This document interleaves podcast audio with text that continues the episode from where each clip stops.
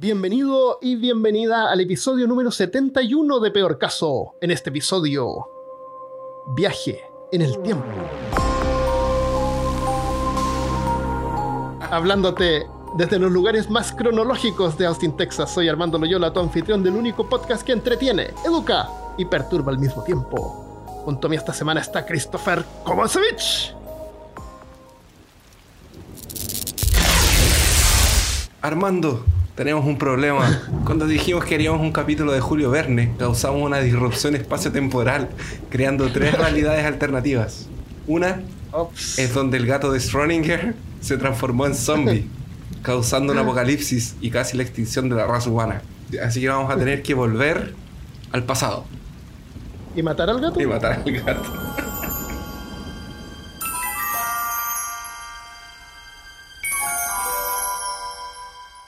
Entonces, hoy día vamos a hablar sobre viaje en el tiempo, viaje temporal, el tiempo, que lo que es el tiempo se puede viajar adelante, hacia atrás en el tiempo. Eh, y para eso tenemos que entender primero qué es lo que es tiempo. Entonces, eh, eh, los reporteros de peor caso salieron a la calle a preguntarle a la gente. Disculpe, No. señor, ¿tiene un minuto para Como- responder a una encuesta? Claro, ¿qué es el tiempo? En realidad no tenemos reporteros a salir a la calle, así que usamos nuestro grupo de Facebook, que ya tiene 300, así que bienvenido a todos los que se han unido a- Oh, a nuestro grupo de. Facebook. Y, y estas son algunas de las respuestas. Mako Cano Agostino dice, ¿es una unidad de medida? Con un signo de pregunta entre paréntesis. Sí. Eh, bueno, la unidad de medida del tiempo es el segundo, ¿no es cierto? Pero el tiempo no es una unidad de medida, per se. Eh, Luis Fernando Yáñez Durán dice, el, el inevitable segador de todo, el tiempo es aquello que solo transitamos de ida, pero nunca de regreso. El que al final de nuestros días vendrá a cobrarnos la cuenta el tiempo y todas las historias de viaje en el tiempo están siempre relacionadas como con el final, con la muerte, con el destino. sí. Así que en parte sí, tiene razón. Eus Ruiz Chapa dice que la unidad relativa que junto con el espacio son curvadas por los objetos con masa. Tiene, tiene razón, vamos a explicar después qué es lo que significa eso. Sí, porque yo no entendí nada. Eh, Enari Betancourt dice un concepto para validar, para validar el paso de los acontecimientos. María Fernanda María- Medina dijo, un concepto relativo. Lo podemos ver como una unidad de medida que nos permite ordenar los eventos en pasado, presente y futuro. Así como la gramática, maldita gramática. Hablar de tiempo-espacio ya toma un matiz completamente distinto, donde inciden más factores y depende de la velocidad y gravedad cambiante para su percepción. Jaja, no sé explicar. No, está bien, tiene, tiene razón. Vamos a también tratar de explicar más o menos qué es lo que significa eso. Llano González Polanco dice, el tiempo es un concepto que usamos como una forma de medir los hechos, situaciones y circunstancias que pasan a través de nuestra vida y nuestro universo. Todos tenemos una manera diferente de verlo, percibirlo y usarlo. Pero algo, por algo se dice que el tiempo es efímero. ¿Por qué se dice que el tiempo es efímero? No sé, ¿por qué efímero? Es que no Porque sé, porque él dijo ¿Qué aquí, por algo se dice que el tiempo es efímero. No, ¿Pero por qué? porque es lo que escribieron de memoria. No, no pensaron mucho en Sí, yo, yo creo que están todos tratando de, ser muy, muy científicos y muy, muy filosóficos. Demasiado filosóficos. Eh, y por último, Daniel Fragoso dice una unidad de medida, eh, que lo puse también para unirlo con lo que dijo. em, ¿Quién dijo lo del segundo? Bueno, como sea. Todos tienen razón en parte, yo creo que sí, y nadie es dueño de la verdad, pero el tiempo es el tiempo, o sea, no puede ser algo tan misterioso que cada uno puede venir con, con una definición diferente, ¿no es cierto? Entonces, ¿qué es lo que es el tiempo? ¿Qué, qué es lo que ¿Qué es lo no que es el tiempo? ¿Qué es lo que, qué es lo que no es el tiempo? Eh, varios pensamos que el tiempo es personal, lo que percibimos, el día y la noche, el tiempo que pasa. Eh, el tiempo está medido en segundos. Y un segundo, originalmente, es la cantidad, eh, es la división de 24 horas que tiene el día al dar un giro en sí mismo. La Tierra, en sí misma. Ah, el gato, espérate. ¿Fuiste a matar el gato? Entonces la Tierra... La Fui a matar, sacar al gato. el gato que no, espera, ¿el gato quiere salir o quiere entrar? Si es que está afuera, quiere entrar. Si es que está adentro, quiere salir. Esa es la naturaleza de los gatos. En la- entonces el día tiene 24 horas. Si tú divides esas 24 horas en 60, eh, tienes la cantidad de minutos que tiene el día. Y si lo divides en 60 de nuevo, tienes la cantidad de segundos que tiene el día, que son 86.400 segundos por día.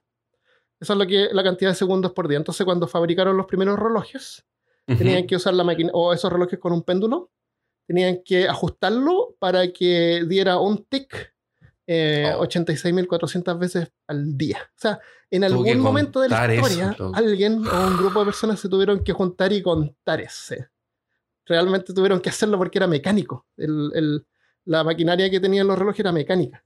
Ahora usan relojes que tienen eh, una, un, Ujú. un fragmento de, de- de cuarzo, que es piezoeléctrico. Significa que cuando tú le pasas electricidad, vibra en una frecuencia que, que te da 60 Hz y con eso se puede ajustar la maquinaria. Ah, Pero antiguamente no tenían eso. No tenían eso, era, era Calcular. totalmente mecánico, así que Oh. tenían que calcular la cantidad de segundos. ¿Sí? Eh, de hecho, la, el- la Tierra no es muy precisa en el giro, entonces eh, descubrieron que el cesio, que es un mineral, también cuando se le pasa electricidad vibra como una frecuencia que te da la división de los 86.400 su- en forma súper precisa. Y eso es lo que usan los relojes atómicos. Fragmentos de cesio 133. Y ahora, hoy en día, hay otras maneras también de Sí. contar el tiempo, pero lo contamos en segundos, ¿no es cierto? Entonces, ¿qué es lo que pasaría si es que... Y es la rotación de la Tierra. Imagínate que la Tierra se detiene y no nos salimos volando ni nada. Por alguna razón se Porque es detiene. plana. Porque es plana ya. No es claro, obvio. Entonces ya, no salimos volando al espacio, ¿no es cierto? Cierto. Y no se mueve más. O sea, la hora que es ahora va a seguir siendo, no, la sombra no se va a mover. Y, Y no va a y el, parar. tiempo, el tiempo va a seguir pasando. La Tierra no se está moviendo. Pero tú en una hora más te va a dar sueño y te vas a ir a dormir, vas a tener que comer, nosotros nos seguimos moviendo, ¿no es cierto? Cierto. Las plantas que estén en el lado que esté de noche se van a morir y las plantas que estén en el lado de día, ah, no sé qué les pasaría, a lo mejor se morirían también, porque las plantas neces- necesitan a lo mejor ese siglo o no necesariamente. De día y noche. ¿Qué pasa? Entonces- No, parece que no, porque sé que se puede tener plantas con luz todo el rato y las plantas... Sí, pues no lo- importa. los que son invernaderos, esta gente que, que usa Ah, psico- que usa sustancias psicosomáticas, Están todo el día. todo el día con la luz prendida. De hecho, en eh, el, el sur de España, si tú miras en el mapa al sur de España, en el océano, Medi- en el mar Mediterráneo, vas a ver un montón de cosas blancas que son como unas casitas. Son invernaderos, pero gigante, una área, un área gigante cubierta con invernadero que originalmente era un desierto. Todos esos invernaderos producen tomates. Y, eso, y ese lugar produce tomates como para toda Europa eh, y como tres o cuatro cosechas al año. Escaleta. Entonces, claro, tienen que tenerlo prendido todo el rato, yo creo. Y producen, claro. Entonces producen lo que se produciría eh, en un año cuatro veces. Más encima en un área desértica. Así que yo creo, yo creo que eso es un, un logro para los No, genial. Bueno. Oye, eso no tiene nada que ver con tiempo, pero sí en realidad tiene que ver con tiempo. Entonces sabes que el segundo se mide con tiempo. Si, el, si la Tierra se detiene, el, un reloj de sol va a dejar de funcionar. Ujú. Pero el tiempo sigue pasando para nosotros. Va a seguir pasando, igual. Entonces, al final es que es la forma en que el espacio se organiza para no chocar con sí mismo. Es lo que dice Neil deGrasse Tyson con Micho Kaku. Eh, que le tenemos bronca, parece. Parece. Entonces, eh, es la sucesión de eventos que van pasando. Una cosa pasa, después pasa otra. En, antes del Big Bang se dice que toda la materia y lo que existe en el universo estaba comprimido en una sola partícula, ¿no es cierto? En Cierto, un solo lugar. En un solo lugar. sí. Y nada se movía. No había movimiento, no había tiempo. Porque no, no, no pasaba nada.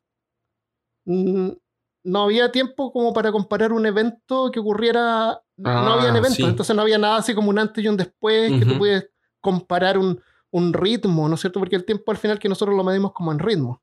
Sea un segundo, dependiendo de la rotación de la Tierra, es un ritmo. ¿No es cierto? La- la- la- las estaciones del año son ritmos. Los segundos son ritmos, 60 segundos un minuto, tienes 15 minutos de, de break, son, son 15 minutos, todo un es ritmo. Em, entonces, pero como sabemos y como escuchamos a nuestros eh, eh, peor caso escuchas del grupo de Facebook, el tiempo es relativo. Vamos a ver después por qué. Pero antes vamos a comentar algunas películas. Qué mal el segue ahí. Que no. Pero antes de comentar películas, tenemos que entender Qué- cuáles qué- son las qué paradojas. forma de cambiar de Sí, sí, tema. sí. Sí, no, no te veas ningún. No, no. Horrible. Eh, espérate. Eh, entonces ya. Ya, eh, no, pero ya. entonces tenemos- Quiero mejor ahora. ya, ya. Entonces, eh, veamos, veamos cómo se trata el viaje temporal en algunas películas, pero para poder entenderlo mejor, veamos cuáles son las paradojas del viaje temporal. Bien. Una, una paradoja, primero, es una afirmación a una. es una afirmación o proposición absurda o contradictoria que es posible decirla o explicarla, pero no es posible en la práctica, ¿no es cierto? Así como, por ejemplo, decir un, un soltero casado. La definición de soltero es una persona que no está casada, ¿no es cierto? Sí. Entonces yo puedo decir un soltero casado, pero eso no tiene ningún sentido. Es una falacia lógica, una falla en la lógica. ¿no es cierto? Se contradice. No puede haber un soltero casado. Pero yo puedo ir y hacer una película que se llama El soltero casado. Claro. Y yo te digo, este es un soltero casado. Ah, ok. Y esa es la gracia de las películas y las historias. Que podemos, pueden, pueden representar y podemos experimentar eh, paradojas y Es, cosas co- que es se como la paradoja de, de- de Pinocho, ¿Cuál es la paradoja, Pinocho? que si Pinocho dice que su nariz va a crecer, ¿crece o no? Ah, si un mentiroso dice algo. di- Si un mentiroso dice que no miente. Eso. No, por- o, por ejemplo, está diciendo la verdad. eh, el- lo de Pinocho es que cuando él miente le crece la nariz, ¿verdad? Eh, cuando al miente le crece la Ya, nariz. entonces él, él dice que su nariz no va a crecer. Eh, mientras no mienta después no va a crecer. No, pero ¿e- ¿eso es una mentira? Eh, depende de lo que él tenga con- Esa- considerando Esa- esa- después. Por eso, pues esa, si, la- si- si él, Eh. si él quiere mentir, si él no va a mentir más, es verdad. Pero depende de él. Si alguien. si- eh, eh, mira, eso de, la, de esta cosa de, la, de las tres puertas, de los tres guardianes. Ah, de- sí. que hay, hay uno uno. que siempre miente. siempre Tú es. sabes que él siempre va a decir lo contrario. Hay uno que a veces miente. Y hay uno que siempre dice la verdad. Y tú les puedes hacer dos preguntas a cualquiera de los tres para poder saber ¿Cuál es la puerta? eh, cuál es la puerta que te, que te lleva a, la- al- a salir o a la vida o a no morir. No me acuerdo cuál es la respuesta, pero hay dos preguntas que son como negación, doble negación con el otro. Y si él dijera que yo, que tú dijeras que pensara, es súper complicado.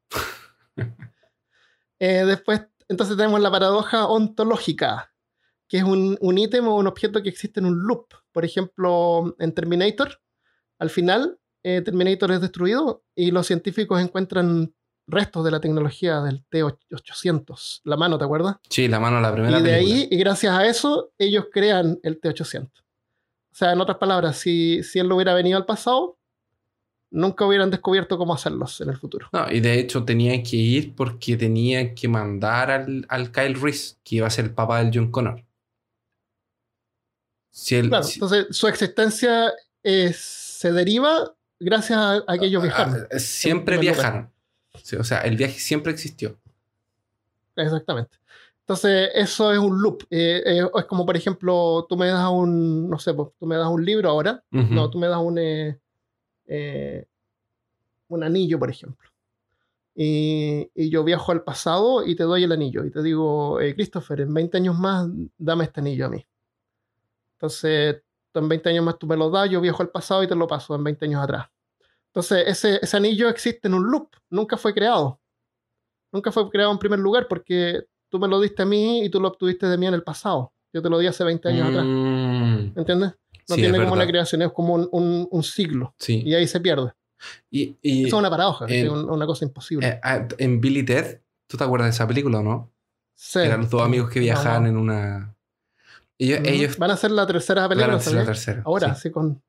Eh, es bien interesante que ellos usan un recurso bien entretenido en esa película, que es que mm, están, por ejemplo, están buscando unas llaves de un auto. Parece que era una llave de un auto, llaves para encontrar alguna cosa.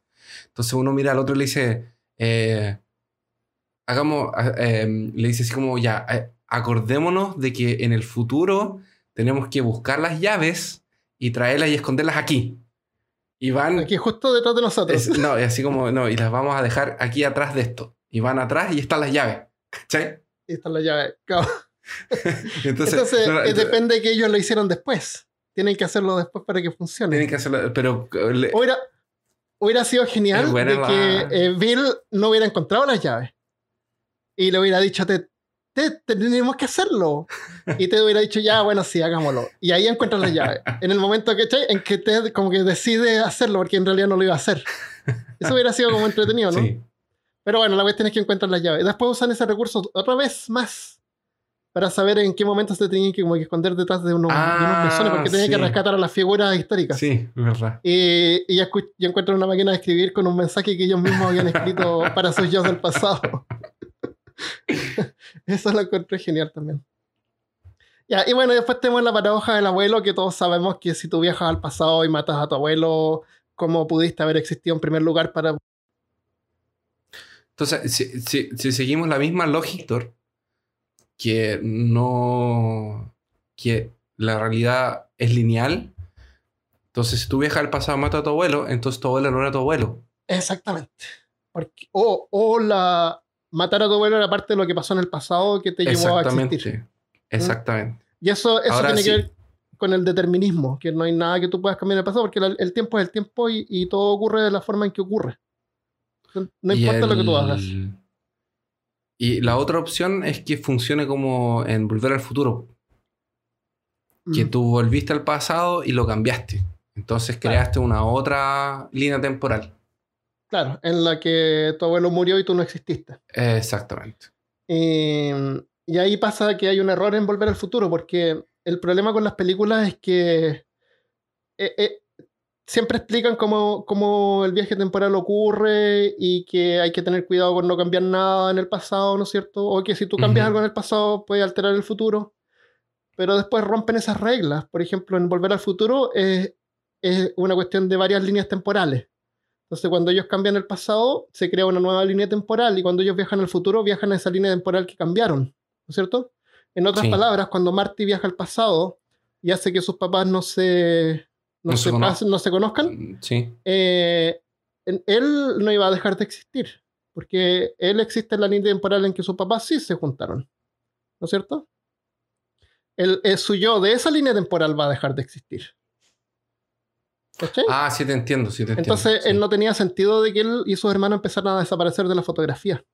No deberían porque- haber nunca desaparecido porque o sea, esa fotografía es de su línea temporal. El, el argumento de la, de la película es que el, es- es- se crea una segunda línea temporal, pero como no es la original, o sea, como no es la que, como es la, la otra que era la original, entre comillas, empieza a desaparecer. Entonces, por eso tienen que hacerlo antes de que desaparezcan. También se podrían haber ido. También podrían regresar a haber su línea temporal. O a lo mejor podrían haberlo explicado con que ellos quedan ligados a otra línea diferente. Y por eso es que desaparece. Es que ellos no van cambiando de espacio. Es que ese es el cuento, porque No, no van cambiando de, de dimensiones, van, de van dimensión cambiando de que, tiempo. que, que Rick y Morty, ellos cambian de dimensión. Ellos hacen lo que quieren hacer. ¿Cachai? Es Sí. distinto, po, porque en Rick Morty la máquina cambia de dimensión, no cambia de... de- De tiempo. Ellos no van para adelante Ah, para atrás no- en el tiempo. Claro, sí, correcto. Ellos cambian de, de línea temporal. Cam- cambia de línea temporal. Ya. Y. eh, Está bien. Y lo otro es que no tienen por qué desaparecer de a poco, pero eso ya es como para darle más drama. Sí, eso para darle drama, pero si no es muy, muy fome. Entonces. Oye, pero a- hablando pero, de lo que tú pero decías... espérate, antes de pasar a las películas, pues, No, pero espérate, porque tiene que ver con lo que tú me estabas contando. estamos hablando de las paradas. con lo del abuelo, con lo de la paradoja del Ah. abuelo. Ah, ¿Tú te, tú te imaginas eh, cuál- cómo serían las consecuencias reales de que alguien viajara al pasado? ¿Reales? ¿Cuánta gente conoce a su abuelo? Yo no conozco a mi abuelo. O sea, Yo pe- no pero, conozco a ninguno de mis dos abuelos. Yo- a mi abuelo de mi mamá lo vi una vez en mi vida, que mi mamá me llevó Ya. a verlo. pe- pe- pero, pero eso es, eso es, es un viaje al pasado que, no sé, pues, de 50 años, por ejemplo. Ajá. 60 años. Pero yo estoy hablando qué pasa si viajáramos 800 años atrás o 1000 años atrás. Imagínate que tú vas, por ejemplo, a la época de los romanos. O la época de, de, no sé, de, de la Edad Media. La Alta Edad Media, la Baja Edad Media. O a, a la época, vas a visitar Grecia en su esplendor magnífico y todo. Imagínate entonces que, que vuelves ¿Ya? al, a, no sé, 800, 1000 años, una cosa así. Tu organismo, tu organismo de hoy Armando, es un organismo de un ser humano moderno del año 2020. Ah, me muero en 20 minutos. Tú no te vayas a morir, tú vayas a matar a la mitad de Europa solo por estar allá. Ah, claro, sí. Porque las bacterias que están contigo, los virus que están contigo. Oye, ahora, que- eh, yo me bañé esta mañana. sí. ¿Qué te pasa? Pero aún así existen bacterias viviendo en ti. Tú eres Sí. el mundo para ellos. Claro, Entonces- hipotéticamente sería complicado. Imagínate que tú vas para allá y llevas un, cualquier bicho que para ti, a ti no te hace nada. Claro. O sea, yo, pero yo estaba mirando un, eh, un, un video de estos de, de que están hablando de consecuencias de, de viaje temporal. Ajá. Y, él, y el biólogo explicaba que eh, el problema es que nuestro organismo evolucionó y los de ellos no están preparados para eso. Entonces, él, él- él- él daba el ejemplo de la, de la peste negra. Ujú. La peste negra tenía una composición química porque rescataron de fosas de, lo- eh, de, los, de los huesos que estaban en las fosas comunes, Rescataron eh, algunas bacterias muertas y pudieron desarmar el, como el ADN de las bacterias. Y decían que no era muy distinto a una bacteria común de hoy. Pero que ellos no estaban sí, por preparados para eso. Ah, la bacteria, de, de- la, bacteria de, la, de la peste negra no es muy distinta genéticamente de una bacteria moderna. ¿Qué significa eso? Significa que el ser humano allá atrás no estaba preparado para resistir esa bacteria. Ah, sí, Pero que ahora sí. Entonces, si tú vuelves, podrías causar la extinción de la mitad de Europa. Solo por estar. Solo por volver. Bueno, hay, hay varias cosas que en realidad científicamente, esos son como, como ejercicios mentales, ¿no es cierto? Sí. Todo eso, es hipotético, porque en realidad tú viajas al pasado, tu cuerpo viaja al pasado, eh, el lugar donde tú apareces hay aire, ahí hay cosas, ¿no es cierto? No es un espacio vacío. Se- ¿Qué es lo que pasa con esa materia que está ahí? Se intercambia en el futuro. Entonces, hay un montón de cosas técnicas que como que no- nunca van a calzar, porque es Ujú. imposible. Pero, pero para fantasear y como ejercicio mental eh, es un buen punto tenerlo, considerar eso, de que tú viajas al pasado y a lo mejor hay bacterias que te podrían afectar a ti que tú no estás preparado. Exactamente. Ah, y lo otro que hay que mencionar es cuando llegaron los españoles a América, eh, un montón de, de nativos se murieron porque trajeron un montón de enfermedades Se morían con- por gripe. por gripe. El, ya, para las paradojas, la última paradoja, el efecto mariposa. Te voy a contar ¿Como la una película? cosa. ¿Cuál película? ¿En la película El- Efecto Mariposa? El efecto mariposa. Te voy a contar una cosa que te va a dejar así como ojoneado. Ya, el efecto mariposa ¿De, no existe. ¿De dónde crees tú que aparece ese término efecto mariposa? Ah, no. ¿Tú crees no, que algún científico por ahí, un filósofo, como No, que no escribió un saber. libro por ahí? No, no quiero saber. No quiero saber. No me cuentes. Te voy a contar igual porque es tu destino saberlo. es, una, es una película chica, una, un corto de, mil- de do- del 2005 que se llama El sonido del trueno. En ese corto el- había una empresa que se llamaba Time Safari Incorporated, que la gente rica podía viajar al pasado y matar un tiranosaurio. Que ellos calculaban en forma súper precisa que se iba a morir de todos modos, entonces no importaba que lo mataran. Pero con la única condición de que los que viajaban al pasado no tenían que tocar nada. De hecho, cuando viajan al pasado se abre el portal y se abre y sale como un camino por donde ellos podían como caminar sobre la tierra, ni siquiera podían tocar el suelo. Tenían que ir por el camino, por la ruta que se formaba, como una especie de agua, así Ya. y matar al dinosaurio. Lo único que podían hacer era eso, matar al dinosaurio. Pero un tipo, había una mariposa molestando y la pisa. Y de ahí, de esa película del 2005. Ah, y bueno, y cuando vuelven al pasado está todo patas para arriba, patas arriba y tienen que regresar a tratar de arreglarlo. Claro, y y descubren que, que todo ocurrió gracias a ese tipo que mató una mariposa. Una mariposa. Porque a lo mejor una mitad, un animal que iba a comer no se la comió y de ahí empezó todo a, a desenvolverse de modo que el futuro se destruyó. Ah. Y de esa película aparece, sale el término el efecto mariposa. No, no. No, no es ningún no, filósofo, un científico que lo estipuló en un paper o en un libro así bien escrito, bien pensado, no. No, Es una película. O sea, si el, si el director o el que escribió esa historia hubiera dicho ya pisó una hormiga, lo llamaríamos el, El efecto efecto hormiga. no. ¿No tiene nada que ver con, con eso que sale en la, en la introducción de la película del efecto mariposa? Que dice que el aleteo de una mariposa. en no sé eso, eso dónde parece que lo tomaron en la teoría del caos, lo toman como un ejemplo. Ya. De, del- a lo mejor hay que investigar más, pero por lo que yo vi y me decepcioné también de ver de que todo esto salía de una, de una chiquitilla sin ningún, Oh. eh, ningún eh, trasfondo científico o filosófico al menos. Es como la gente que pierde. Es como el. ¿Te, te acuerdas cuando grabamos el, el episodio del paso de Diatlov? Ajá. Y hay uno que se atrasó No me acuerdo. que de perdió de el-. Ah, eh, en, en el, el- en el equipo Ah, que iba a salir a en el- pensé que uno de nosotros. No, no, no, no, no. Había Uno de uno, los- de del los, grupo, uno de los sí. integrantes del grupo que se quedó dormido. Sí. Era, Y no otro Igor. Y no fue porque perdió el tren. Claro, y para él en ese momento fue lo peor que le hubiera Fue pasado en la vida porque es la oportunidad de ir a la expedición. Y Sí. gracias a eso eh, se volvió famoso porque pudo contar la historia. Y, el, O, o pa- o al y- principio de la historia. y había otro que eh, se enfermó en el camino también. Pues se tuvo que La enfermedad del devolver. camino se devolvió, claro. Y la enfermedad es lo peor que también que le pudo haber pasado Es la- en ese momento. Y debe haber aguantado hasta el último. Entonces, claro, por muy malas las cosas que pasen, aunque se muera gente que es muy cercana y llamada para nosotros, es- Eh. podemos decir que es algo lamentable para ese momento en el tiempo, pero para el futuro las cosas pueden cambiar. ¿Quién sabe? Ah, está esa cuestión de Nosotros no destino sabemos de qué- también. nosotros, nosotros no sabemos de qué nosotros somos responsables de las cosas que pasan. ¿Quién sabe algo que tú hiciste cuando chico? Gracias a algo que tú hiciste, el Internet existe hoy en día. ¿Quién sabe? Tanta- Puede ser. ¿Tú sabes eso de, lo, de las 11... ¿cómo, cómo se llama? Bueno, no tiene sentido, pero eso de que de los 11 niveles, que cualquier persona que tú conoces está como a, a cierta cantidad de Es niveles de haber, conocido, de haber conocido a alguien más, a cualquier persona en el mundo. Eso se supone, se supone que es una es la se supone que tú no estás más lejos de seis personas de otra en el mundo.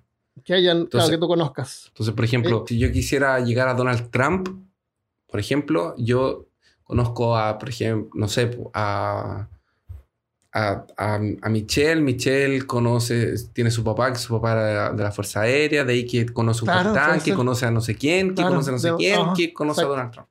Entonces, esa es como la de cualquier persona en el mundo. Qué triste Sí. eso. Sí. Te- ligado con Donald Trump de alguna manera. Eh, antes de pasar a las películas, tiempo en religiones. Este episodio va a quedar eh, épico de largo. Y, y el tiempo es dinero bueno. Tampoco. El tiempo es dinero. ¿Es, es No. el tiempo dinero? Time is money.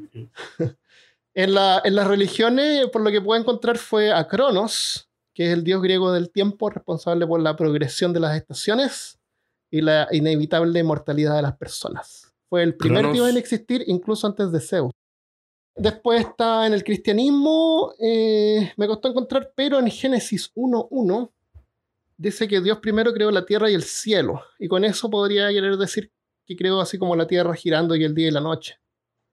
Sí, dice que crea. Dice que crea la tierra, el cielo, los astros, el sol y la luna. Ya, entonces con eso ya te da paso como a las temporadas, Y- al, y- al ciclo del día y la noche. Y, y de hecho, entre. De hecho, está separado los siete días de la creación. Entonces, hace, Ah, algo, verdad, sí. y, hace algo y dice, y día, pasó el sí. primer día. y- Espera que pase la que gire la Tierra. eso. Ya. Y después en budismo tenemos la rueda Dharma, que en realidad es como un ciclo de la resurrección, que dice que todos estamos como predestinados a, a nacer, enfermarnos, hacernos viejos, morir, Y después volvemos a nacer, volvemos a crecer, nos volvemos a enfermar, nos volvemos a ser viejos y nos volvemos a morir y ese ciclo se repite todo el tiempo. Entonces lo que buscan lo- los budistas es como salir, romper ese ciclo y salir de la, del ciclo de la vida, de la rueda Dharma y poder alcanzar el nirvana. Que ya no vas a resucitar nunca más, a, a volver a hacerte viejo y a volver a enfermarte y a volver a morir. Eso es básicamente budismo. En 30 segundos, en peor caso. com. Y, y después, Christopher, ¿sabéis que Encontré un- una información, pero. a estaba buscando. de esto y el link estaba. Es, es que mira, el link estaba, estaba roto, no lo encontré. Pero la dirección es- era como bien extraña, entonces la busqué en esta página Máquina del Tiempo, donde uno puede buscar como páginas cuando estaban como atrás. sí. Y por el 2005 existía esta página, y después por alguna razón la quitaron.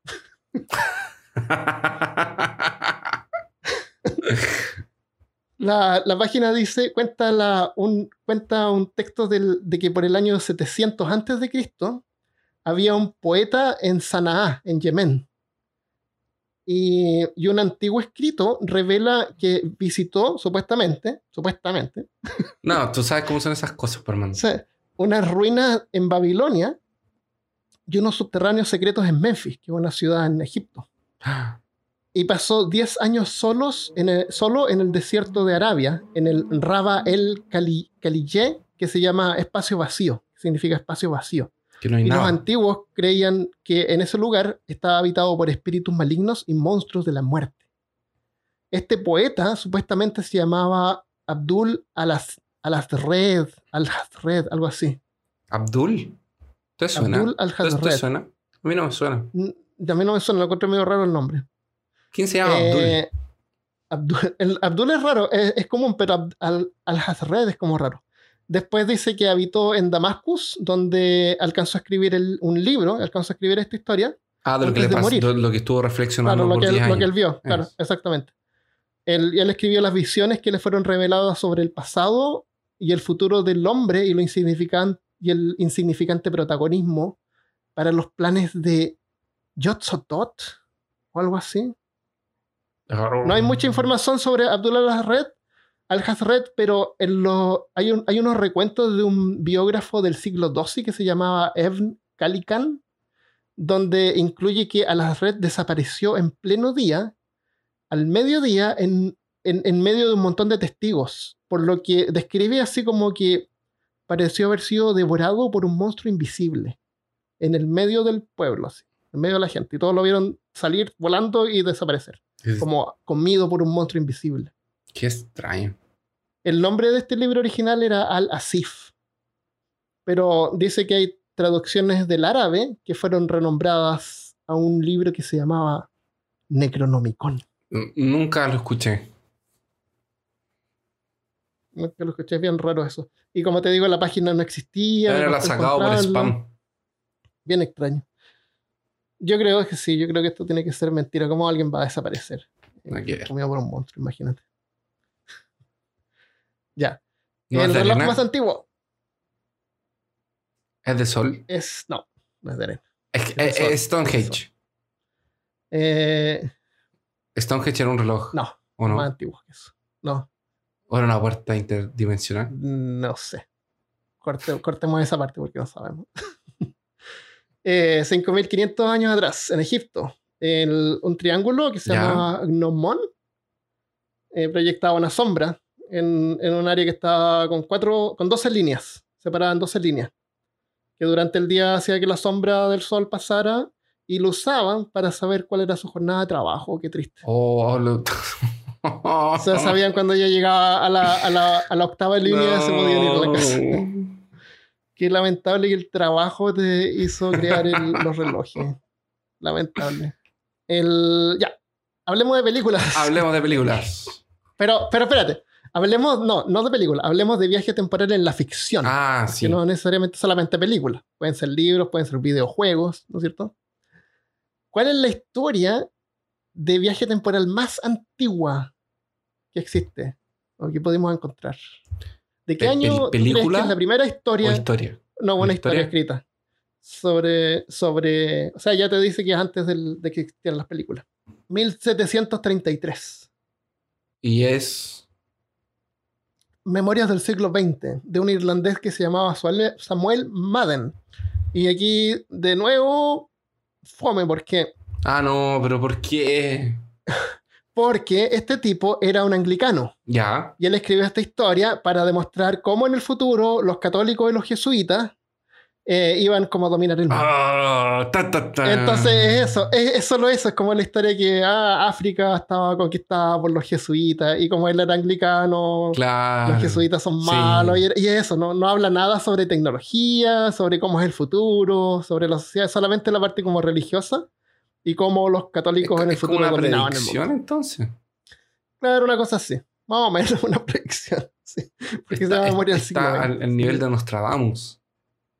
Podría ser, sí, tiene razón, de 1733. Eh, después está en 1843 tenemos una historia de Navidad o Christmas Carol que se llama, que es el del Mr. Ah, Mr. sí, Mr. pues, del. ¿Cómo es ese que lo visita el del- fantasma del eh, pasado, el del presente y del futuro? ¿Cómo se llama? Se llama. Screech, Screech. Scrooge, Kruger. Ese. Entonces él no viaja al futuro, pero él ve el futuro. Le muestran el pasado. el, fantasma lo lleva al le futuro, muestra, le muestran el le futuro. muestra la Navidad pasada y la Navidad del Claro, futuro. vi- visitan el tiempo. Él no interactúa y es invisible para los que existen en el pasado y en el futuro, pero él ve el futuro y él regresa al presente sabiendo lo que va a ocurrir. Entonces, más o menos como viaje temporal. Después, en 1881, está la primera historia corta donde se usa un dispositivo para poder viajar en el tiempo. Harry Potter. Que se, no, Ah. se llama el reloj que iba hacia atrás.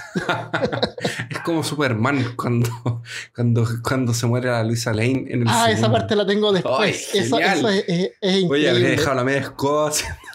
Oye, eso lo tenía más adelante, pero, pero Superman no, no viaja en el tiempo. Él hace que el tiempo pase hacia Sí, atrás. sí. ¿Te acuerdas? Él no, No, viaja en el tiempo, él no viaja al No pasado, no, él no se digna de eso. Él lo que hace es cambiar el, revertir el tiempo completo. Completamente. Así nomás. Claro. Porque de hecho la escena va otro nivel, volviendo. eso a otro va nivel. como para atrás todo. Claro, él, re- él Sí, retrocede retrocede, todo. Es como rebobinar la cinta. Rebobina el tiempo, sí. Él no viaja al tiempo. Ah, en en, en. Spaceballs no hay viaje en el tiempo, pero tienen el script del... Ujú. eh, eh, ¿Verdad? Ellos no sabían dónde se habían Eh, escondido los rebeldes. sí. Y dice, bueno, veamos el, Veamos el- el el VHS, VHS. sí. En ese- que Dice, no, pero Claro. como si estamos filmando Pero ver, ahora. después- No, pero ya está listo. y colocan la... No, es genial. Salen súper rápido. Eso es genial. Súper bueno. Después tenemos una historia que es súper importante, que es de 1887, de un español que se llama Enrique Gaspar, que se llama el, anacro, el anacronópete. El acrano, anacronópete. Anacronópete es ana, ana de, de volver, crono de tiempo y pete de volador. O sea, volver, al, venir- volver en el tiempo, en el, volar, en, volar hacia atrás en el tiempo. Esta es la primera historia en usar una máquina del tiempo, donde tú puedes estar dentro de la máquina. ¿Te Y de hecho, la, acuerdas y de, hecho la, de la serie La máquina del tiempo? también la tengo Ah, anotada. ya. Y, y Mampato. Eh, Time? Bocan se llamaba, que era de 1976. Esa. No, Mampato no, pero Mampato después de eso también. Pero esta Ya, es la primera máquina del tiempo, el anacronópete. El, lo que, la forma en que explican. Esto hay que tener en cuenta una cosa. Hasta ahora, todo esto es antes de Einstein. Antes de, de pensar de que el tiempo es relativo Sí. y todo eso. Y antes de pensar en multiverso y todo eso. El tiempo es lineal Sí. acá. Nada de multiversos aquí.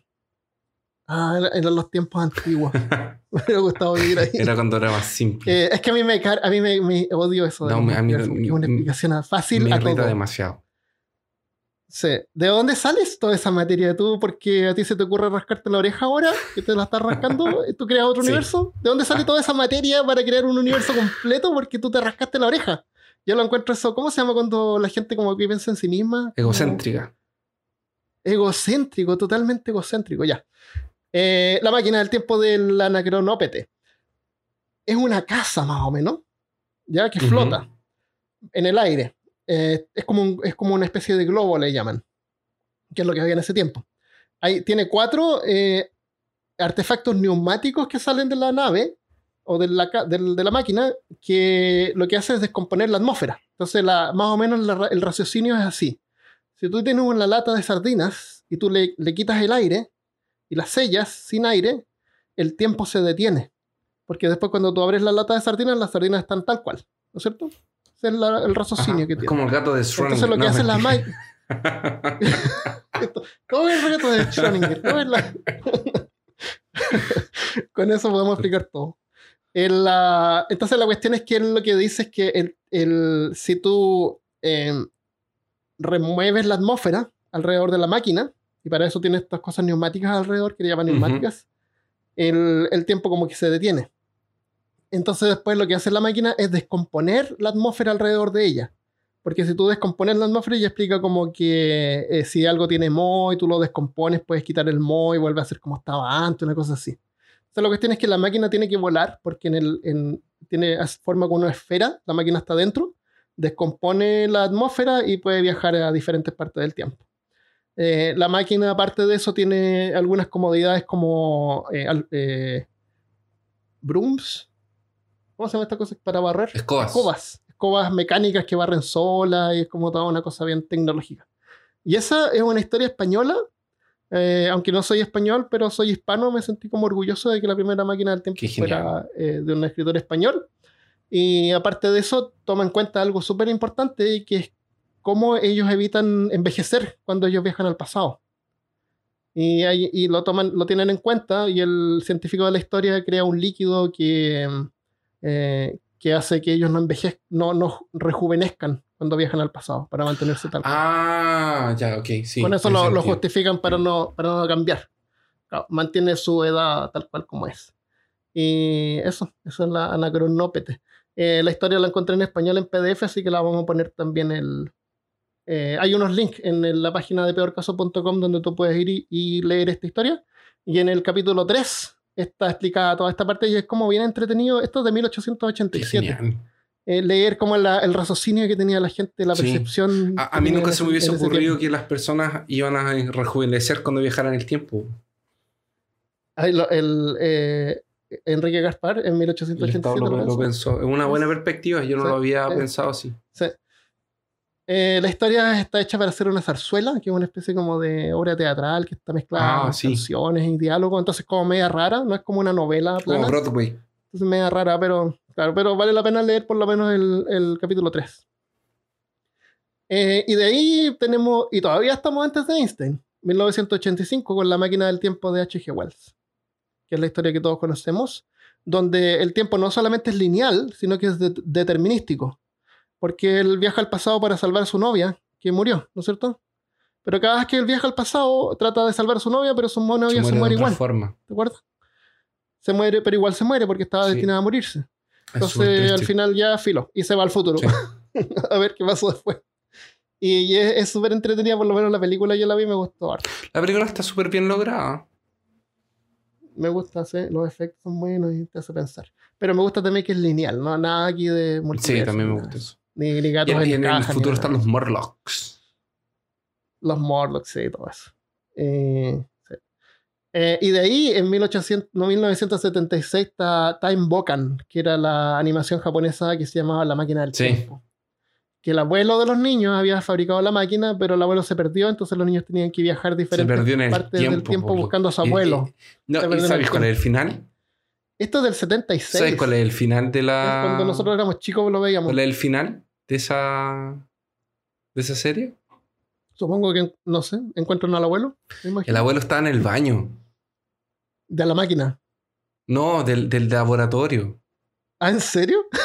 ¿Y ¿Eso qué- era? pero ¿qué pasa? Cada vez que ellos viajan al pasado o al futuro, cuando ellos vuelven en el tiempo, vuelven al mismo momento en el que salieron la primera vez.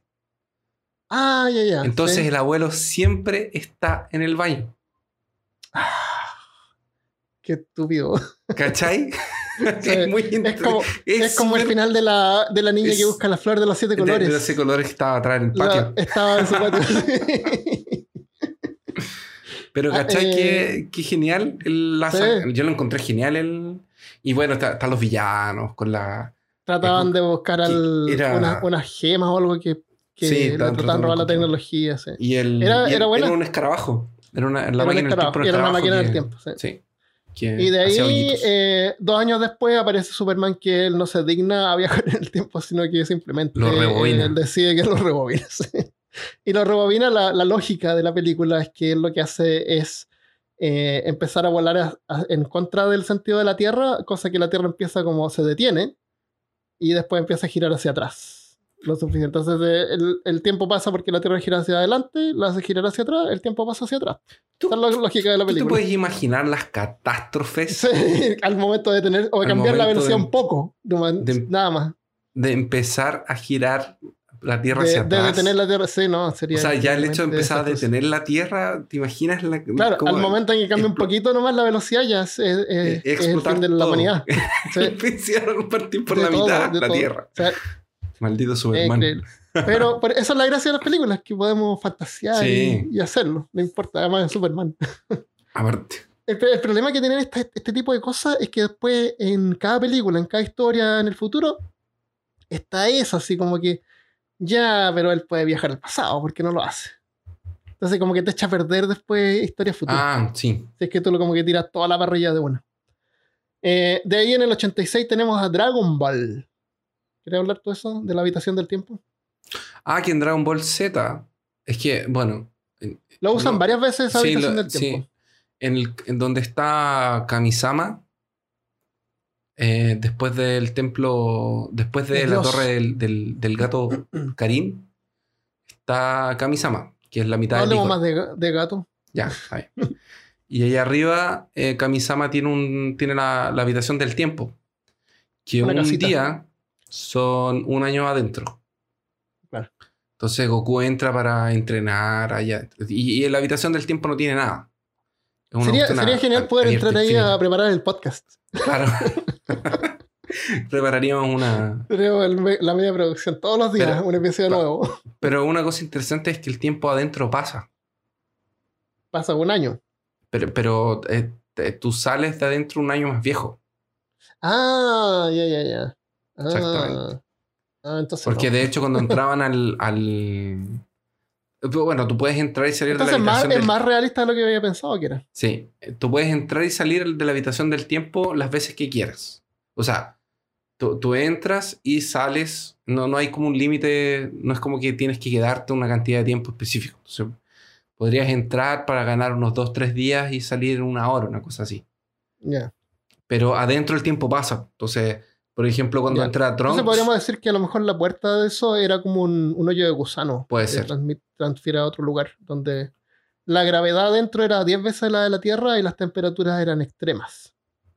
Lo cual a Goku y a Vegeta les debe haber encantado porque así entrenaban más. entrenaban más. Eh, en el 95 tenemos 12 monos. Es una de mis películas favoritas. Ah, es muy buena esa Brad Pitt y película. Bruce Willis. Súper buena. Yo tuve que ver un También video un para que me la explicaran. Sí, es, es un final medio estúpido, pero es buena.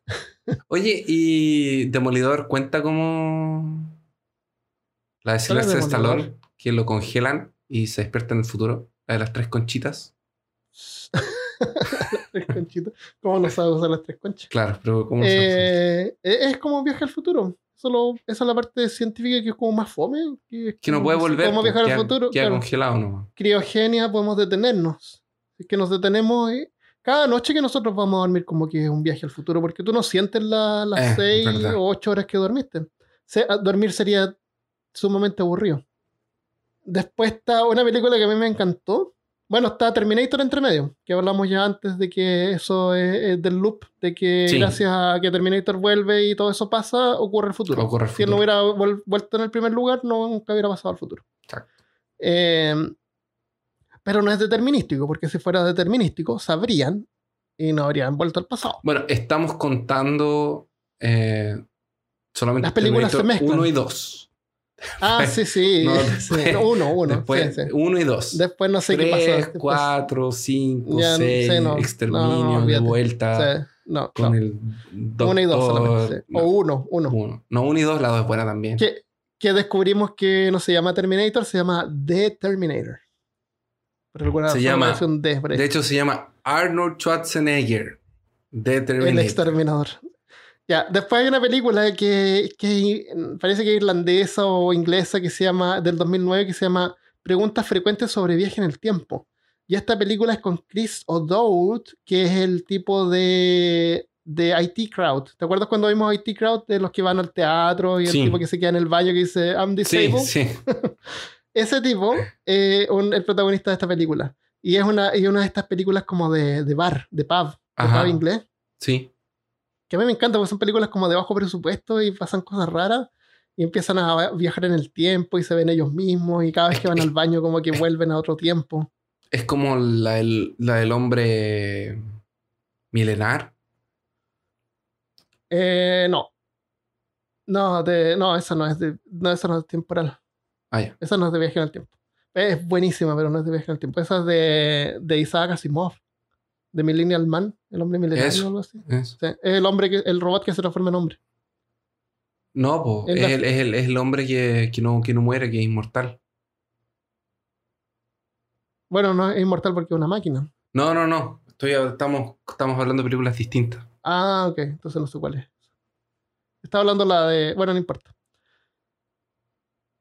Bueno, ahí tenemos Looper del 2012. ¿Quieres Looper hablar tú de. Looper? Porque yo la vi, me gustó, pero era media rara. Eh, No es, no es multidimensional, es una sola línea. Es una sola línea. exactamente. Es un asesino, que si tú quieres ser un asesino, tienes que matar a tu futuro tú. En, el, Eh, en, el- en, en el futuro, la, en la algún momento. se supone que en el futuro la en el futuro la tecnología está tan avanzada que existen máquinas del tiempo y también la policía es- no lo- los asesinatos son imposibles de ser realizados.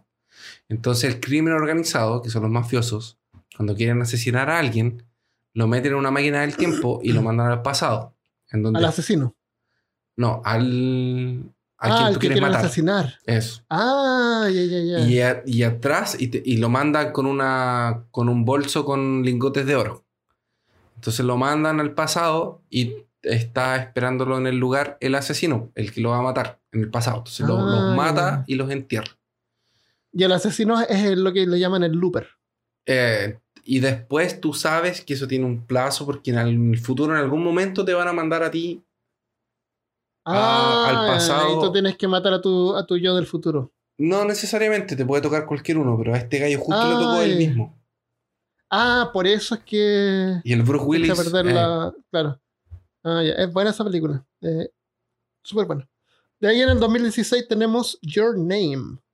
Mejor película anime del 2016 que no hizo, que no hizo llorar. Tú sabes que yo no lloro, pero yo me río cuando. Cuando estás cuando triste, mi- cuando mis emociones. Ah, cuando mis emociones alcanzan ese nivel, me empiezo como a reír. Entonces fue re, re incómodo porque estaba viéndolo con la Michelle. Que la, la vi para este episodio porque sabía que se trataba de eso. Y la Michelle lloraba. y yo me reía. Es terrible. Pero es como una risa nerviosa, es como una risa incómoda y rara. sí, es, es pero muy es terrible. creepy. Es terrible. Ojalá tú no- nunca me veas triste. Pero me. Estaba muy. Eh, Yo lloré, lloré, lloré mucho. Fue terrible. es una película para llorar. Eh, Esta es una película donde tiene que ver mucho la, la religión japonesa que se llama Shinto. Que todas estas ceremonias y cosas que hacían es Sí. Shinto. El- la luna es, por ejemplo, el dios del amor. ¿Te acuerdas que mo- mostraban la luna cada rato? Sí. Porque es el dios del amor observándolo y cuidándolo. Eh, ¿La spoileamos o no? No, no, no. Quiero que sufran. Bueno, Quiero que Ya, pero esta película, pero para, para poder entenderla, porque es, media rara de poder entender. Eh, bueno, básicamente podemos decir que ellos se cambian, dos, dos personas, un hombre y una mujer, se cambian de cuerpo, despiertan en el cuerpo del otro algunos días, Sí. hasta que se dan cuenta que están haciendo, que está esto ocurriendo, porque resulta que ellos definen esto como una especie de sueño.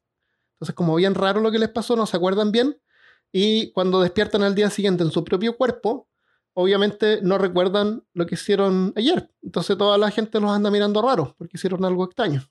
Porque no sabían qué es lo que estaba pasando al principio. Después se dan cuenta y empiezan a mandarse mensajes en, un, eh, en, notas en, en los cuadernos y, y también notas en el calendario del teléfono. Y eso fue extraño porque el calendario del teléfono te muestra el año. Y rápidamente en la película, sin spoilerla mucho, se dan cuenta que no solamente ellos están cambiando de cuerpo, sino que están cambiando de cuerpo en diferentes tiempos. Sí. Por eso es que la puse acá. Eh, ella estaba en el pasado y él estaba en el futuro. Y, y cuando ellos empiezan como a conocer eh, el- los lazos del amor, los ligan. eh, y ella le da un- un- una cinta que él usa como un brazalete, ¿te acuerdas? Sí. Eh, pero después hay una parte en que él se lo devuelve a ella. Y en el momento en que él le devuelve el brazalete, ella empieza a los dos empiezan a olvidarse de, de cada uno de los Sí. del- Sí. de ellos. Porque como que esa, esa liga del, del brazalete que lo muestran como una unión y las cuerdas y todo eso, que no tiene que ver nada con, Con con teoría de la teoría de las cuerdas, ¿no? Eh, pero si hay cuerdas de por medio, eh, los mantenía unidos. Entonces, gracias a que él no escribió su nombre en la mano de ella, sino que escribió Te amo, la luna los protegió y protegió esas memorias que los ayuda. Es terrible, Armando, para, detente, detente. Me voy a llorar. No me quiero acordar. No, detente. Es buena, se llama Your Name y está. En Netflix. La vi en Amazon. Está en Netflix No está también. en Netflix, no, no está en Netflix. Por lo menos acá no está. No, aquí está, en, en Latinoamérica está. Ah, yo no, no la, yo la tuve que, que arrendar. Está en español y en inglés. Ya, esas son películas de viaje temporal normales. ¿Quieres agregar alguna más? ¿Tienes alguna más que quieras Eh, viajan al, viajan al pasado y eh, es una sola línea de tiempo y lo que ellos hacen puede cambiar el futuro y punto. Simple. eso. Simple y llano. Ya. Después están los loops, como el Día de la Marmota. Y como la muñeca rusa también, que van a hacer en Netflix. También. El Día de la Marmota. ¿Cómo se llama el protagonista de la del el cazafantasma? Sí. Bueno, él despierta todas las mañanas y vive el mismo día. Cada día que pasa, él aprende lo que quiera, aprende de acuerdo a lo que él experimenta durante el día y lo que tiene que hacer es buscar como que lo que tiene que hacer bien para poder escapar del loop, del ciclo. Ujú. Y era al final ser una buena persona. Es bien cliché, pero es súper entretenida y me encanta. Es muy buena. Sí. De hecho, porque el De- Bill- Billy Murray es muy. Bill Moore, Bill Moore, el cazafantasma. Él es muy, muy divertido. Es demasiado irónico. Es, es un sarcasmo en vida. ¿Te acuerdas de Source Code? Era un tipo que veía un asesinato o algo que ocurría en un tren y el tren chocaba. Y él al final descubren que él, él se estaba muriendo. ¿Te acuerdas? Que lo muest- ¿No viste esa película a lo mejor? No, no la vi. No, parece que yo me estoy confundiendo con otra. Ya, Source Code es una, una película con Jane Gille, Gyllenhaal, que es el tipo de Donnie Darko. Sí. que también tiene que ver más o menos, pero es mega rara, por decirlo menos. Eh, él, él lo que hace es visitar su memoria todo el rato para poder tratar de, como de descubrir más detalles de lo que pasó. Parece que quién fue el que puso una Ah, no, bomba en el tren No, o algo así. Esta de aquí, Armando, es, es así. Es un atentado en un Sí, tren, en el y, tren, y el tren va a explotar. Pero ya pasó. Entonces, ¿qué hacen? ¿Qué pasó? Este personaje vuelve a revivir las memorias una y otra vez Correcto. para poder descubrir más detalles. más detalles y ver quién fue el que Claro. hizo el tren explotar. Exactamente. El problema es que son las memorias. Entonces no puede cambiar Sí. el resultado final. No puede cambiar, y pero puede fijarse en diferentes Y cosas. se puede de- diferentes cosas. Entonces se enamora de la niña. Hay todo un drama. Claro. En- No, no interactúa tampoco mucho con el pasado, Eh, su memoria. Exactamente. Entonces no puede cambiar nada. Claro. Entonces el, el- como que el problema de él en la película, de su personaje, es que no puede aceptar que no puede cambiar las cosas. Eh, 2016, Doctor Strange, de Marvel. Eh, hay una parte donde él captura a Dormammu haciéndolo unirse a él en un loop, ¿te Sí. acuerdas? Y Dormammu, atrapándolo en un I'm loop here to temporal. bargain. Eso, y lo, y lo atrapa en un loop temporal. Y el Dormammu lo, lo mata de 5 mil lo millones mata, pero no importa porque, Vuelve, claro, porque sí. a él no le importa porque va a volver y, va, y lo repite y, y parece, no sé cómo sale del, del loop él y deja a Dormammu atrapado en loop. Ah, pero de alguna no- manera lo no logra. Eh, del 2014, esto es antes, eh, Age of Tomorrow con Tom Cruise. Es buena esa película. Age of Tomorrow es la que tú dices que estaba basada en un cómics es una. en un manga. Es un. Es un manga. Él viaja una, él vive una batalla y no me acuerdo qué es lo que tenía que descubrir o él parece que era, era involuntario que él vivía Sí, esta batalla todo el tiempo. El, el- ¿Qué le pasa? El, el- la Tierra está siendo atacada por unos bichos. Y estos bichos tienen una. Obviamente tienen una colmena, un cerebro, todo. Y existen unos bichos que pueden viajar en el tiempo y que De pueden volver. Entonces, el- la Tierra está siendo invadida en Edge of Tomorrow y el Tom Cruise muere de una forma específica. En, Ah, en donde sí, sí. tiene una interacción con una muerte de uno de los de, de estos seres que atacan la Tierra. Y empieza, cada vez que él se muere, se despierta al otro día en el, en el En mismo una momento, base. en la base Pero militar. no, él, él despierta en una base en el futuro, en el pasado. en el pasado. Él Y empieza. ahí no va a la guerra. Mm. Él despierta en la guerra, de alguna manera. Lo que pasa Él es que despierta cuando están atacando. no lo- eh, antes. Él va al- a la batalla esa. Él va a la días. batalla todos los días. Es la misma batalla todos los Ah, días. ok, ok. Y se da cuenta de que hay una mujer. Que le había pasado lo también le mismo. pasó lo mismo. Exactamente. Claro, y, y se empiezan como a mirar raro, así como que, Sí. ¿tú también? Y claro, y ahí trabajan para aprovechar ese día para descubrir y derrotar a los, a Exactamente. los invasores, parece.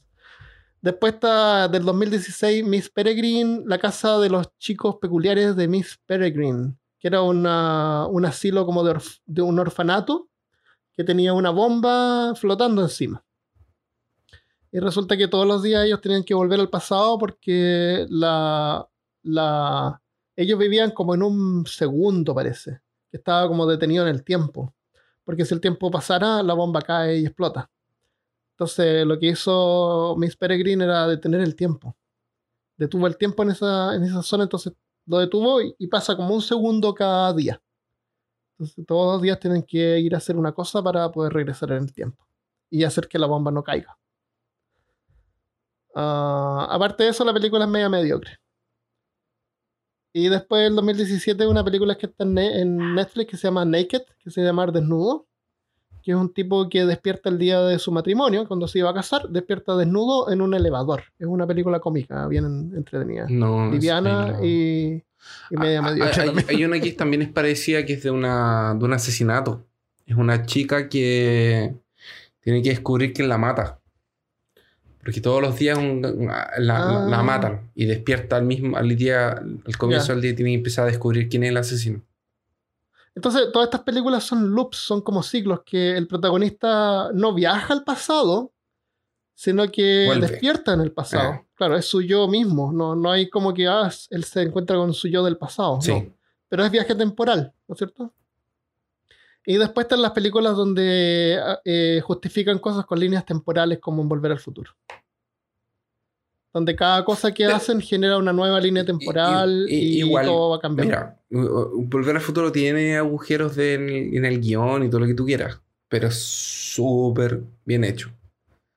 Está Ah, súper es súper hecho. entretenida, una de las mejores películas que existen. Sí. Pero, pero tiene algunos errores. Pero lo que es genial es que, por ejemplo, la posición de los DeLorean. Cuando lo dejan Ah, hay un montón de DeLorean por ahí hay un montón de. DeLorean por ahí, ¿cachai? Y, Sí, y de en hecho, unas cuevas. tenéis como rastrearlos. Hay una Sí, eh, tenéis como mapearlos y sabéis dónde están los DeLorean. Es Sí, genial. él podría, podría ir y pescar otro auto Sí. si quisiera. Exactamente. Eso pasa también. Eh, ¿Quieres hablar algo más de Volver al Futuro? Todos la hemos visto y sabemos No. de qué se trata. Así que. Esa es del, del 85, esa película. Eh, y después en el 2004 Es tenemos 85, Primer. cacha, 85, tiene 33 años. Sí. En, el, en el 2004 tenemos Primer, que está catalogada como una de las mejores películas de ciencia ficción Nunca la sobre vi. viaje temporal. Lo voy a tener que ver. Es una película bien complicada de entender, pero si tú ves las líneas temporales del guion, no es tan complicada. Eh, eh, lo que, la forma en que ellos tienen para poder viajar en el tiempo eh, es, es una película de súper bajo presupuesto, muy bajo presupuesto. Son como dos amigos que grabaron la película, más o menos. Eh, está súper bien hecha. Ellos cuando hablan así como de física y todo eso, no, no, lo, no lo hacen simple de entender. Eh, entonces como que te hace prestar atención y descubrir como cosas nuevas. Mm. La cuestión es que ellos descubren cómo viajar en el tiempo y lo hacen de la siguiente manera. Ellos se meten en una máquina que es como una caja y ellos le ponen que ellos ellos programan la caja y se meten en la caja y despiertan en ese momento en el pasado, ¿ya? O sea, a es. Yo pongo una caja y la pongo que a las 12 de, de la mañana del día lunes. ¿Ya? Entonces yo cuando cada vez que yo me meta a la caja, voy a aparecer, voy a salir de la caja a las 12 de la mañana del día lunes, al inicio de la semana. Ya.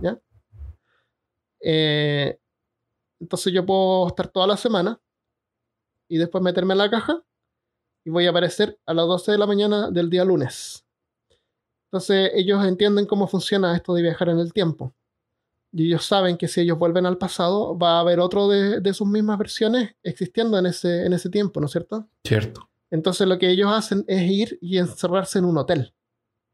Van y se encierran en un hotel y observan los movimientos de la bolsa, porque lo, lo hacen como para ganar dinero. ¿Ya? Eh, pero aparte de eso, hay algunos intereses amorosos y otro tipo que le quiere pegar un combo a su jefe, una cosa así, como bien simple lo que quieren hacer con su conocimiento y habilidad de viajar al pasado. Entonces empiezan a jugar sucio entre ellos. Entonces hay uno que no le dice al otro, pero él, él crea otra de estas cajas más atrás. Eh, antes, antes de viajar en el tiempo hacia atrás, eh, crean una, una caja que es como un día antes o una hora antes, que es como una, es como una caja de seguridad. Ya. Si es que durante toda esta aventura de viajar al pasado echan a perder algo muy terrible, ellos siempre pueden volver a la caja anterior. ¿Entiendes? Ajá, sí. Entonces, al final, el problema con la película es que cuando ellos usan esa alternativa, eh, hay tres de ellos mismos. Entonces, unos son los responsables y se van a encerrar en un hotel sin tratar de no interactuar con nada, para no alterar nada, ¿no es Ujú. ¿cierto? Sabiendo de que hay otros de sus yo. Y, y el- y- y es simple porque cuando las horas pasan, creo que es como un día el que usan.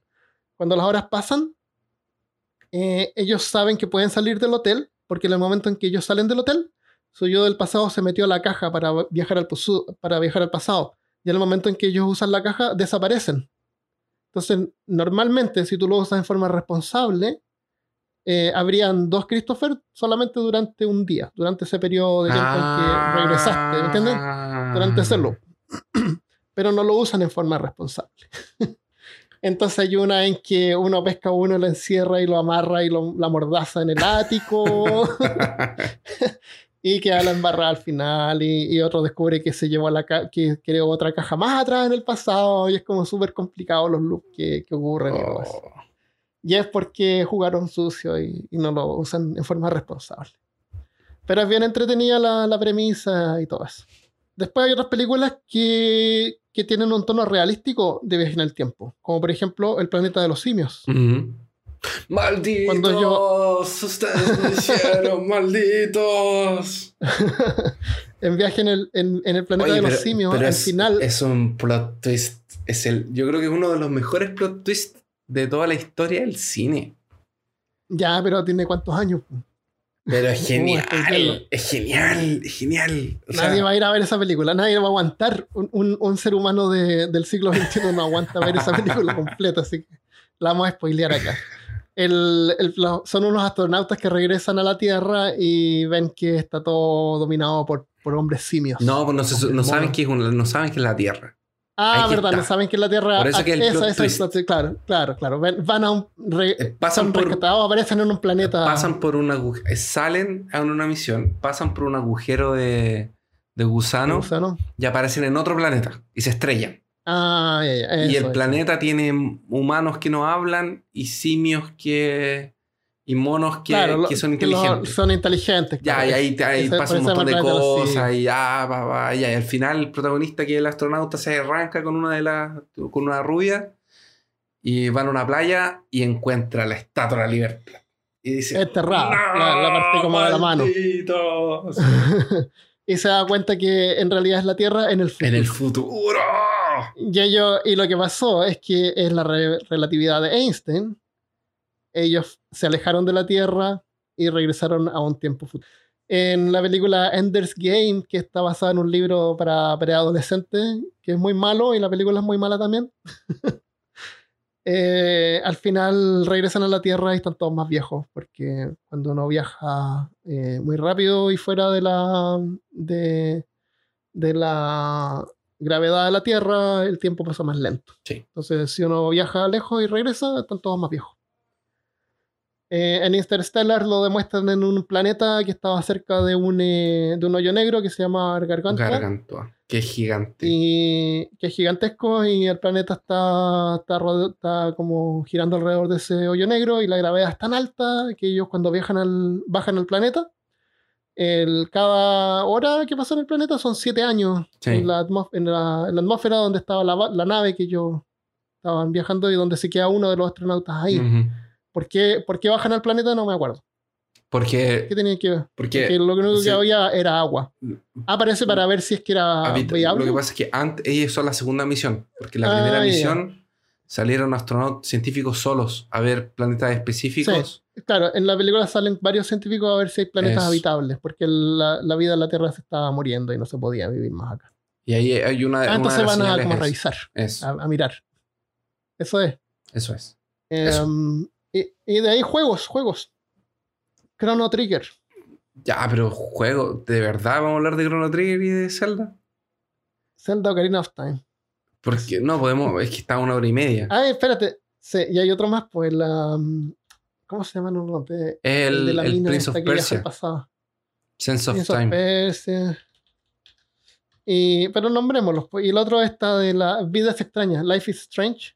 De, también de los mismos que hacen en Final Fantasy. ¿Cómo se llama? Eh, Squaresoft. Square, Squaresoft. eh. Eh, Life is Strange. La, tú eres un- también es lineal. Eh, tú juegas con la protagonista y tú puedes regresar al pasado. Entonces tú escuchas conversaciones, hablas con gente. Y después tú puedes viajar al pasado y cambiar cosas. ¿Y Assassin's Creed Y- también o no? Cuenta como. Assassin's Creed no lo he jugado. El Assassin's Creed es que que tú- tú, estás en el futuro y te proyectan en tus memorias de tu antepasado. Ah. Puede ser. Entonces en Life is Strange hay una parte donde la, tu mejor amiga era súper buena estudiante y buena chica y después se volvió chica mala y resulta que pasó todo esto después de que su padre murió. Y su padre muere en una parte en que va en un accidente de auto. Entonces ya hay una parte donde tú viajas al pasado cuando él está yendo a comprar algo en el auto. Entonces tú tienes la posibilidad de esconder las llaves Ah. para que no vayan al auto. Es bien entretenido el juego. Salieron, salió una segunda parte con la historia de la amiga y ahora salió otra versión con la historia de un, de un chico, pero no estoy seguro si es también viaje al pasado o no. Bueno, está el Zelda Ocarina of Time, que es uno de mis favoritos, que también pues queda viajando entre el futuro y el, y el pasado. Y en ese también hay, un, hay algo que está cayendo, ¿no? es No, es Majora's Como una Mask. luna cayendo. Ah, Majora's Mask. Ahí no viajas. en el También tiempo. viaja en el tiempo. Porque Son tiene- cuatro días que son tres días. Pero eso también es lineal, porque cada vez que viaja en el tiempo es el mismo día. Como un Ah, ok. Y el Chrono Trigger, obviamente. El clásico de Super Nintendo donde viajas por millones y millones de, de, de lugares. Chrono Trigger, eh, para viajar al pasado había que ir al futuro, al final del tiempo, y de ahí tú puedes elegir otra, otra Sí, misión como en otro tiempo, hasta que fabrican una nave donde pueden viajar a cualquier parte. sí, genial. Nunca lo he jugado, pero se ve interesante y con la gráfica que tiene no creo que lo jugaría, pero... No, pero la gráfica es súper buena. Sí, ¿Es buena? Es muy buena la Eh. gráfica. De hecho, hay una versión para PlayStation 1 que tiene cortes hechos por Akira Toriyama. Que son Ah, del sí, estilo Dragon Ball. Por el mismo de ¿Eh? Dragon Ball, sí. Sí, bueno. Ya, pues, mira, tenemos una segunda parte sobre la parte científica de esto, Einstein y todo eso, pero lo vamos a dejar para después porque este episodio está quedando demasiado, demasiado largo. Dejémoslo hasta aquí entonces. Dejémoslo hasta aquí. eh, los saludos los dejamos para la próxima semana Sí, porque leímos los comentarios de la página. Sí, ¿Y eso cuenta está bien. como saludo? cuenta, cuenta. Saludos para todos. Ya. Saludos para todos, gracias por los mensajes, gracias por los que nos apoyan en Patreon y, y se han suscrito a la página de YouTube. Y YouTube teníamos un concurso que tenemos que dar los ganadores Ah, es verdad. de los que se suscribieron a, a la página. Así que los vamos a anunciar en, en YouTube y en Facebook también y en la página. Excelente. Cuando los revisemos también en un tiempo futuro. Pero para ustedes es pasado porque están escuchando esto después. Exactamente. Ya, nos vemos entonces la próxima vez. Chao amigos.